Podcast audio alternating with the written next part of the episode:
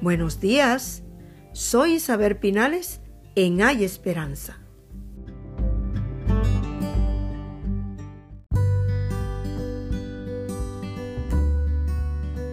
¿Qué palabra griega se traduce inspirada de Dios?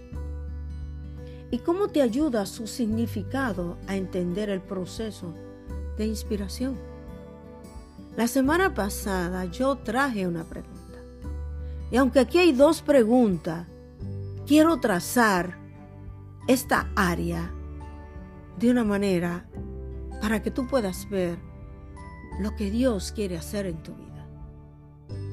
¿Cómo te ayuda en medio de tu proceso? ¿Qué esa inspiración de la palabra puede hacer a través de ti o en ti?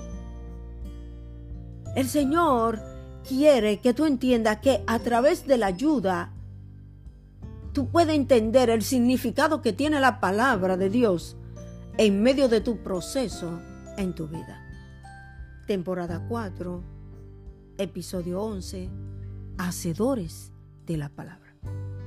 La expresión inspirada de Dios se traduce del griego de honestos y significa el soplo de Dios.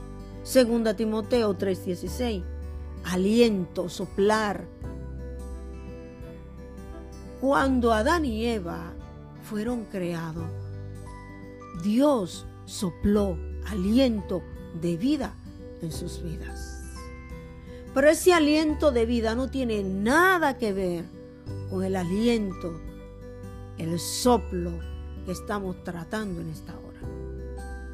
Porque este soplo que estamos viendo que ha sido soplado en hombres para que escribiesen la palabra de Dios es muy diferente al soplo de vida que Dios dio a través de Adán y Eva. Es el mismo Espíritu de Dios, su fuerza activa, lo que ha insuflado en hombres movidos a reunir su palabra sagrada. Este proceso se conoce como la inspiración. Dios insufló aliento de vida y ese aliento de vida los llevó a ello a moverse y reunir y escribir las sagradas escrituras para que ellas puedan estar a tu alcance y al mío. Y que hoy tú y yo podamos entender lo que leemos. ¿Por qué?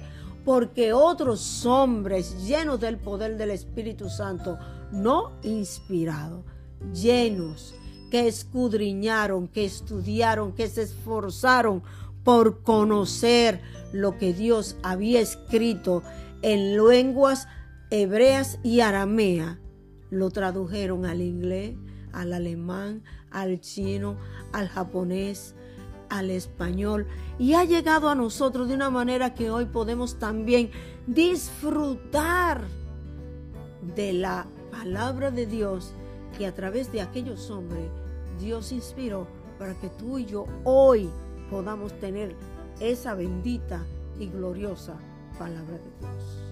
El pensamiento de los profetas y otros siervos fieles de Jehová llegaron a estar bajo la inspiración y dirección del Espíritu Santo. Qué lindo es tú saber que tú estás bajo la directriz de lo que Dios quiere hacer en tu vida y tú dejas que Él trabaje contigo como Él quiere. Esto hicieron estos hombres, llenos del poder del Espíritu Santo, movido por la mano de Dios, llegaron a estar bajo la total inspiración de lo que Dios quería que ellos hicieran a través de su Espíritu Santo. Yo te pregunto, hoy tú no podrías estar lleno de su poder a través de escudriñar y conocer más su palabra. Claro que sí.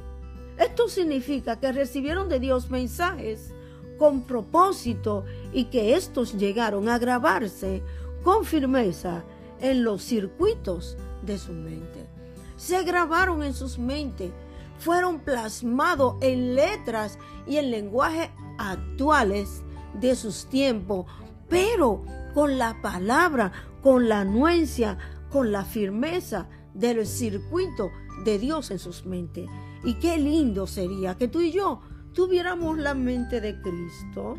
Y es por eso que esa inspiración que Dios ha plasmado en esos hombres, tú la tienes en las manos a través de su palabra.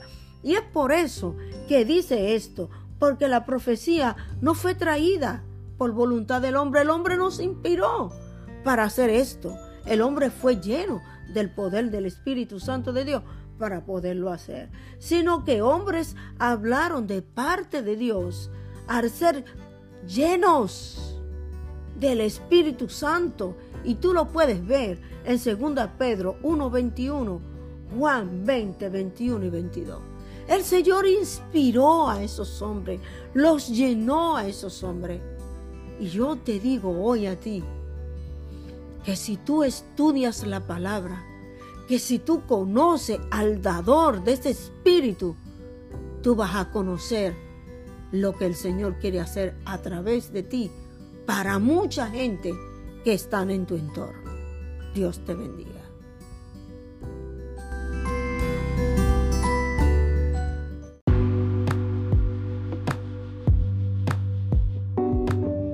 Puedes escucharme en la plataforma de tu preferencia.